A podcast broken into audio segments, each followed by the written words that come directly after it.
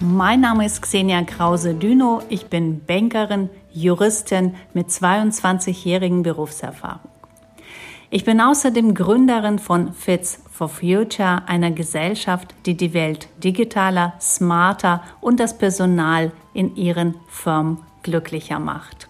Frau und Karriere, Frau und Finanzen. Warum sind diese Themen wichtig für mich? Ich weiß, dass wenn eine Frau profitiert, profitiert Wirtschaft und Gesellschaft. Und ich bin Nina Kissner, 37, Karrierecoach und Teamentwicklerin. Meine Mission ist es, Menschen und Teams darin zu bestärken und zu befähigen, ihr volles Potenzial zu nutzen. Ich habe eine 15-jährige Berufserfahrung hinter mir im Bereich Technical Sales und Projektmanagement. Karriere und Finanzen gehen Hand in Hand. Ich glaube, das ist logisch, dass äh, wir erst etwas verdienen müssen, um es investieren zu können. Leider trauen sich aber auch heutzutage noch viel zu wenig Frauen an ETFs, Aktien, Anleihen und Co. Zusammen mit Xenia möchten wir diese Frauen gerne darin bestärken und unterstützen, dass das Thema Kapitalanlage und Altersvorsorge kein Buch mit sieben Siegeln bleiben muss. Es ist die Pflicht eines jeden Einzelnen von uns, die Verantwortung für sein Geld zu übernehmen und den Willen, aber auch den Spaß zu entwickeln, sich das Finanzwissen aneignen zu wollen. Habt ganz viel Spaß bei unserer Reihe. Hallo und herzlich willkommen zu unserer Podcast-Reihe Karriere und Finanzen. Ich darf auch heute wieder die liebe Xenia Krause-Düno begrüßen, die als Finanzexpertin mir und euch die Welt der Finanzen etwas näher bringt und dazu motiviert, das eigene Geld in die Hand zu nehmen. Hallo, liebe Xenia. Hallo Nina, hallo Zuschauer. In der letzten Folge haben wir die gesamtwirtschaftliche Situation genauer unter die Lupe genommen, unter anderem auch in Bezug auf Investitionen. Heute und auch in den nächsten Folgen wollen wir mit deiner Unterstützung zunächst nochmal die Basics klären. Damit fangen wir direkt einmal an. Erst sparen, dann investieren. Diese Grundregel der Geldanlage ist, ähm, wie ich denke, jedem geläufig. Aber wie spare ich richtig? Diese Frage gilt es heute zu klären. Und ich würde vermuten, um in das Thema einzusteigen, gilt es als allererstes einen Kassensturz zu machen. Wie gelingt mir das am besten? Ist das Haushaltsbuch das Maß aller Dinge oder gibt es vielleicht noch weitere Möglichkeiten? Gute Frage, vielen Dank dafür. Du hast das Zauberwort Haushaltsbuch schon in den Mund genommen. Das ist sicher ein, eine gute Methode für die, die noch nicht sparen können und vielleicht äh, überfordert sind mit eigenen Finanzen. Ja, Haushaltsbuch ist gut. Aber ich würde mich nicht verzetteln, nicht zu viel Zeit verschenken und nicht jeden kleinen Kauf wie ein Buch oder ein Brötchen äh, sofort dort eintragen. Denn auch Zeit ist unsere Ressource und ich würde lieber vorher, wenn man weiß, wie viel man verdient, äh, budgetieren und sagen, 300 Euro, wenn ich alleinstehend ist, soll für das Essen reichen, vielleicht noch 200 Euro für Getränke, 500 Euro für Kleidung und an diesem Budget würde ich mich gerne dann halten. Das finde ich ist eine praktikablere Methode als jetzt jede Kleinigkeit in Haushaltsbuch einzutragen.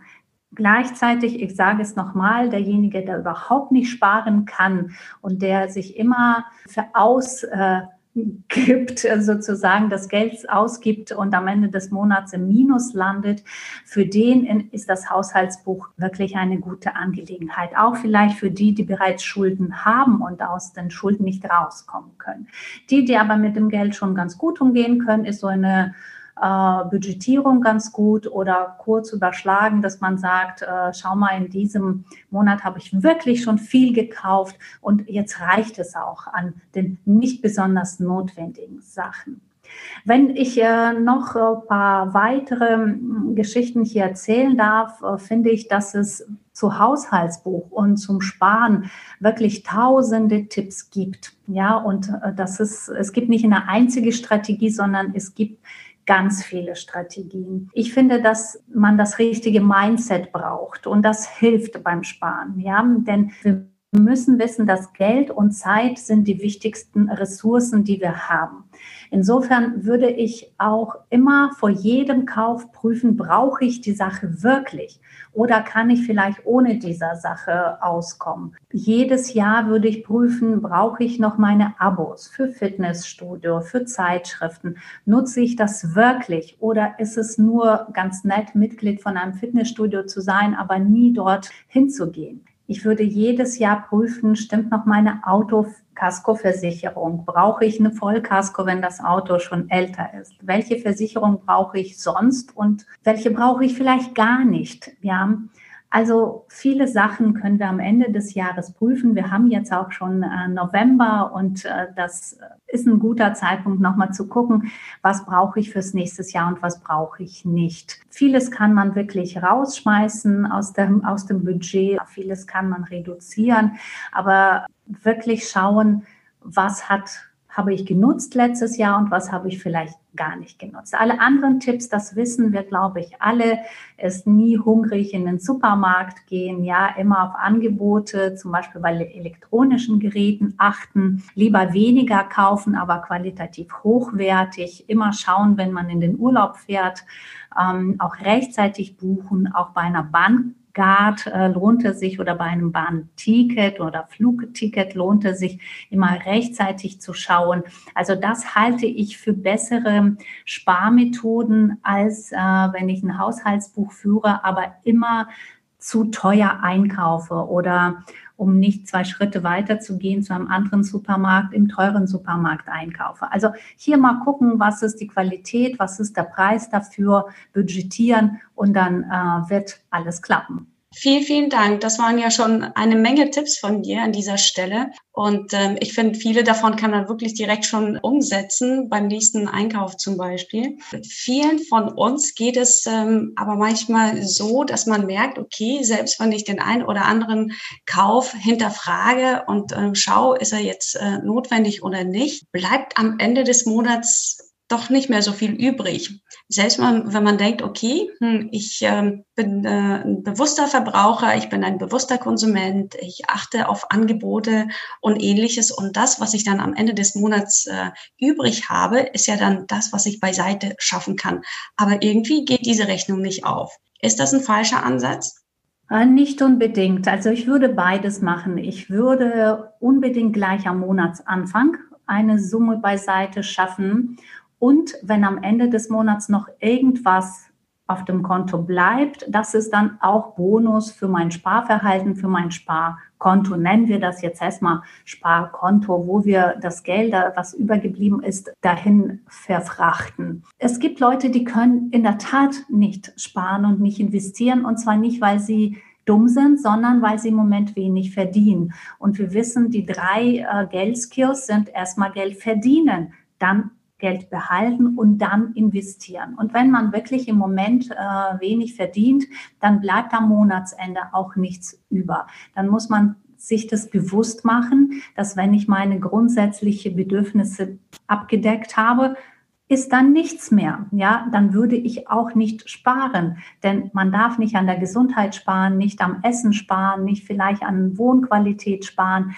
Das würde ich dann nicht tun. Dann würde man eher gucken, wann und wie kann ich mehr verdienen, damit ich wirklich sparen und investieren kann.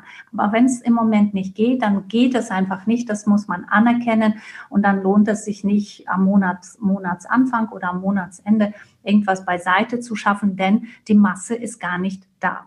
Wenn die Masse jedoch da ist und wir wissen, es muss was überbleiben, bleiben, wir haben das durchgerechnet, ja, wir haben alles gut budgetiert, dann ist es ratsam gleich, wenn das Gehalt kommt, sich die Summe, sagen wir mal 300 Euro, gleich beiseite zu schaffen und am Ende des Monats nochmal schauen, habe ich gut gewirtschaftet, dann gibt es dann noch 100 Euro dazu. Das ist ein Bonus, das motiviert mich und ähm, dann kann man später wirklich eine tolle größere Anschaffung tätigen, weil man so gut gespart hat.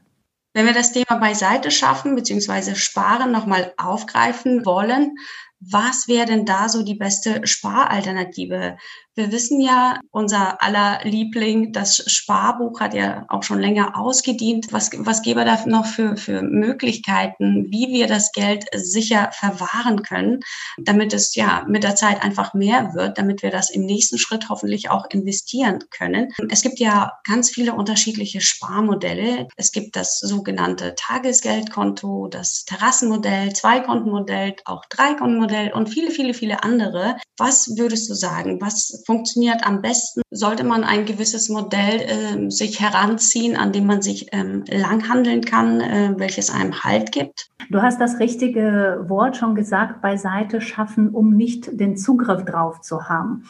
Ja, denn wir sind alle Menschen, wir sind vielleicht doch geneigt, äh, mehr auszugeben, als wir wollten. Und hier eignet sich ein Tagesgeldkonto ähm, gut dazu, dass man das Geld erstmal von dem Girokonto beiseite schafft. Ja, was ist ein Tagesgeldkonto? Das ist ein Konto, wo man mit der Debitcard, also mit unserer EC-Karte nicht sofort zugreift. Ja, um dort hinzugreifen, müsste man vielleicht, wenn man Online-Banking macht, erstmal am Notebook sein. Man muss zu Hause sein. Man kann das nicht unbedingt oder zumindest nicht bei jeder Bank per App ähm, gestalten und das Geld von dort holen. Ja. Außerdem kennen wir von Tagesgeld die kleine Schwester, das nennt sich Termingeld. Ja, wenn wir dort das Geld angelegt haben, ist es wirklich für ein, drei oder sechs Monate auch angelegt. Da kommen wir nicht ran. Und das ist das Gute für die, die nicht unbedingt schon Sparprofis sind. Nicht? Die können nicht eine EC-Karte einfach mal benutzen und das Geld von diesem Spar, von diesem Tagesgeldkonto oder Termingeldkonto einfach so abheben oder darüber verfügen. Das ist ein gutes Modell, das Geld sofort vom Girokonto wegzunehmen auf das Tagesgeldkonto und sozusagen erstmal vergessen, ja, oder zu, zumindest erstmal horten und sagen, da habe ich keinen direkten Zugriff mit meiner EC-Karte drauf. Du hast Terrassenmodell angesprochen, das ist auch ein sehr gutes Modell insbesondere für Leute, die noch überhaupt gar keine Rücklagen haben. Das sogenannte finanzielle Puffer, was wir alle brauchen, ob das jetzt Krisenzeiten sind, ob das persönliche Krise ist wie Scheidung etc. Wie sieht dieses Terrassenmodell aus? Erstmal sind das wirklich drei Konten. Ähm, das erste ist unser normales Girokonto, wo wir mindestens ein Gehalt drauf haben. Im Prinzip ein volles Gehalt netto, was wir verdienen. So viel muss da ungefähr immer drauf bleiben. Das, die zweite Terrasse ist das Tagesgeldkonto oder Sparkonto. Und dort haben wir ungefähr drei Gehälter drauf, immer und dauerhaft. Dann haben wir die dritte Terrasse, das ist Termingeld oder Festgeldkonto.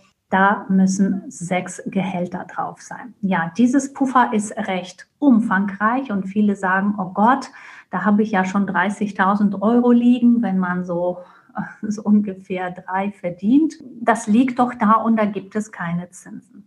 In der Tat, auf Termingeld, auf Festgeldkonto, auch auf einem Sparkonto gibt es jetzt ganz, ganz wenig Zinsen. Aber das ist auch nicht der Sinn der Sache. Das ist unser Puffer. Das Geld müsste immer verfügbar sein oder spätestens nach drei oder sechs Monaten verfügbar. Ja, deswegen haben wir das hier so aufgeteilt in diesem Modell, dass wir gesagt haben, manches Geld ist sofort zugreifbar, manches Geld nach drei Monaten, manches nach sechs Monaten. Wir haben diese diversifiziert, auf drei unterschiedlichen Konten gelegt, auf drei oder vier unterschiedliche Anlagen. Ja, es gibt keine Rendite da drauf. Aber das ist unser Puffer und das erleichtert uns das Leben, wenn was passiert, das Auto kaputt geht, plötzlich man sich mit dem Mann streitet und ausziehen muss, plötzlich ohne Job dasteht, etc. Ja, so ein Puffer lässt uns einfach ruhiger schlafen, auch wenn im Moment keine Rendite da drauf geht. Ich hätte noch eine kurze Zwischenfrage, ähm, liebe Xenia, äh, in Bezug auf, auf diesen finanziellen Puffer. Würdest du davon abraten, direkt loslaufen und zu investieren, äh, weil wir ja beide im Rahmen unserer Podcast-Reihe ein Stück für Stück ähm, auch die einzelnen Anlageoptionen beleuchten möchten, sondern wirklich erstmal gucken, dass man ja eine gewisse Summe sich angespart hat, die man als Puffer für sich weiß einfach, ne, für schwierigere Zeiten. Und erst dann geht es los mit Aktien, ETF-Sparplänen äh, und so weiter. Oder kann das vielleicht sogar ein Stück weit parallel laufen? Oder verzettelt man sich da? Würdest du sagen, bitte erst ansparen, gucken, dass genug vorhanden ist, dass ihr ein sicheres Gefühl habt und dann könnt ihr weiter Richtung Investition schauen?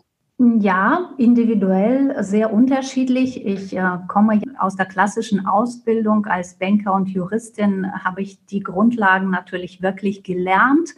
Und die klassische Lehre der Geldverwaltung oder Geldvermehrung sagt, erstmal finanzielles Puffer schaffen und dann investieren. Denn Investition ist immer Risiko. Und investieren äh, sollte man das Geld, worauf man lange verzichten kann. Das heißt, wenn wir gleich ohne das finanzielle Puffer eine Aktie kaufen, eine Aktie einer Firma für die ganzen 10.000 Euro, die wir dann haben, was passiert dann? Wenn die Aktie abstürzt oder ins Minus geht, würden wir das vielleicht gar nicht so gerne verkaufen, sondern wir können unter oder müssen unter Umständen drei bis fünf Jahre warten, bis wir wenigstens unser Geld zurück bekommen, geschweige, wir wollen dann noch Dividende sehen. Das heißt, auf das Geld greifen wir nicht sofort zu. Dasselbe gilt für Immobilie, dasselbe gilt für Fonds, dasselbe äh, kann auch für ETFs gelten. Klassische Lehre sagt, erst finanzielles Puffer schaffen und dann investieren und immer nur das investieren, worauf man auch verzichten kann für längere Zeit oder für immer. Denn diese Investitionen gerade in solche Anlagen wie Unternehmen, Aktien, ETFs oder Blockchain. Das ist unser Spielgeld. Ja, das können wir auch wirklich verspielen, denn es gibt immer, je mehr Rendite, desto mehr Risiko. Also ich würde sagen, es das finanzielle Puffer. Wenn das dann da ist, fangen wir an zu investieren. Das sagt aber nicht, dass man das finanzielle Puffer auch immer wieder auffüllen muss. Ja, wenn man das Auto gekauft hat und auf dem Termingeldkonto kein Geld mehr ist, sollen wir das wieder auffüllen. Aber parallel vielleicht unsere Sparrate an ETFs, Sparfonds oder ein, ähm, ein Immobilienfonds weiter bedienen. Nochmal, wenn wir schon keine Anfänger sind und ein bisschen Puffer haben, können wir beide Sachen parallel laufen lassen. Wenn wir noch Anfänger sind und gar keinen Puffer haben, erst sich einen Puffer schaffen und dann investieren. Das sehe ich absolut genauso, Xenia, da bin ich vollkommen bei dir. Und äh, jetzt noch mal eine Frage zum Schluss. Äh, ich denke, mich und auch unsere Zuhörer würde das wirklich mal interessieren. Wie sparen eigentlich Finanzprofis wie Xenia? Und sparen sie überhaupt? Oder wird das Geld direkt schon investiert? Ist da schon ein gewisser automatischer Kreislauf einfach mittlerweile drin, dass man sich darüber gar keine Gedanken mehr macht? Vielleicht hast du ja den einen oder anderen heißen Tipp für uns hier an dieser Stelle. Ähm, ja, gute Frage. Auch ich habe natürlich mit sehr wenig Geld angefangen. Ich war ja Auszubildender bei einer Bank, als ich meine ersten Fonds gekauft habe und meine ersten Aktien. Ähm, das war vor 25 Jahren. Und auch ich habe erst das finanzielle Puffer geschaffen und habe gesagt, wenn was ist, bin ich abgesichert. Ich kann mich in jedem Moment frei machen von meinem Ehemann. Ich kann mir jedes, in jedem Moment ein Auto kaufen, denn das ist das Mittel, dass ich weiterhin das Geld verdiene, zum Beispiel. Weiter hatte ich natürlich angefangen, immer risikoreicher und risikoreicher zu investieren. Aber ich habe mich immer erkundigt über die Firma, in die ich investiert habe, erkundigt über die Märkte und über die gesamte Volkswirtschaft. Insofern kann man nicht sagen, ja, er ist ein Investor, er macht da irgendwas und ich will das auch machen, aber ich weiß eigentlich gar nichts, wie, wie die Volkswirtschaft ähm, funktioniert. Wenn man jetzt direkt äh, aus heutiger Sicht auf meine Anlagen schaut, natürlich ist es diversifiziert, es ist von allem ein bisschen was da. Natürlich investiere ich in meine Altersvorsorge monatlich und weiß, wie viel möchte ich am Ende haben, wenn ich alt bin. Deswegen mache ich dann eine Summe X abhängig von meinem Alter schon direkt ähm, für meine Altersvorsorge. Das geht direkt am Monatsanfang sozusagen mh, hm, auch weg. Aber parallel spare ich trotzdem an. Warum spare ich? Ich suche nach einer guten Möglichkeit zu investieren. Wenn man jetzt größeren Aktienkauf oder Immobilienkauf tätigen möchte, dann braucht man eine gute Summe Geld dafür. Und diese Möglichkeit, die ergibt sich ja nicht jeden Tag. Also diese Zeit dazwischen ist die Ressource, das Geld zu sparen. Und das tue ich auch, um nachher, wenn die der Zeitpunkt günstig ist, wirklich zuzuschlagen bei einer Aktie, bei einem Startup, bei einer Immobilie. Das ist jetzt meine Methode, also monatlich natürlich für die Altersvorsorge sofort was sparen. Da gibt es keine Diskussion, mache ich das oder mache ich das nicht. Das geht einfach von meinem Konto ab und das seit mehreren Jahren. Gleichzeitig parallel spare ich für größere Anschaffungen. Vielen, vielen Dank. Ähm, ich höre aus den Antworten, die du eben auch schon uns ähm, sehr ausführlich gegeben hast, dass der Vermögensaufbau letztendlich mit dem Anlageziel steht und fällt. Also man muss für sich ganz klar definieren, was äh, möchte ich erreichen äh, mit meinen Investitionen, welche Summe möchte ich nach 15, 20 Jahren angespart haben. Und genau um dieses Thema geht es äh, in unserer nächsten Folge, in der Folge Nummer vier, das Anlageziel richtig definieren. Ich bin auch sehr gespannt, denn das ist ein gutes Thema, Nina, wie ich das Anlageziel richtig definiere. Denn die Welt verändert sich, das ist ganz spannend, ganz interessant. Und ich sagte, ich habe vor 25 Jahren angefangen äh, mit meinem Vermögensaufbau und da waren die Ziele noch ganz andere. Wenn wir heutige Generation XYZ äh, angucken, da sind die Ziele auch andere. Lass uns in der nächsten Folge drüber sprechen. Sehr, sehr gerne. Also ihr merkt, es bleibt interessant, es bleibt spannend. Und ja, ich möchte gerne an euch appellieren. Abonniert unseren Podcast, teilt ihn gerne weiter an Menschen, von denen ihr glaubt, dass sie wirklich davon profitieren würden. Und wir hören uns in der nächsten Folge. Ganz liebe Grüße und bis bald. Vielen Dank, Nina. Bis bald.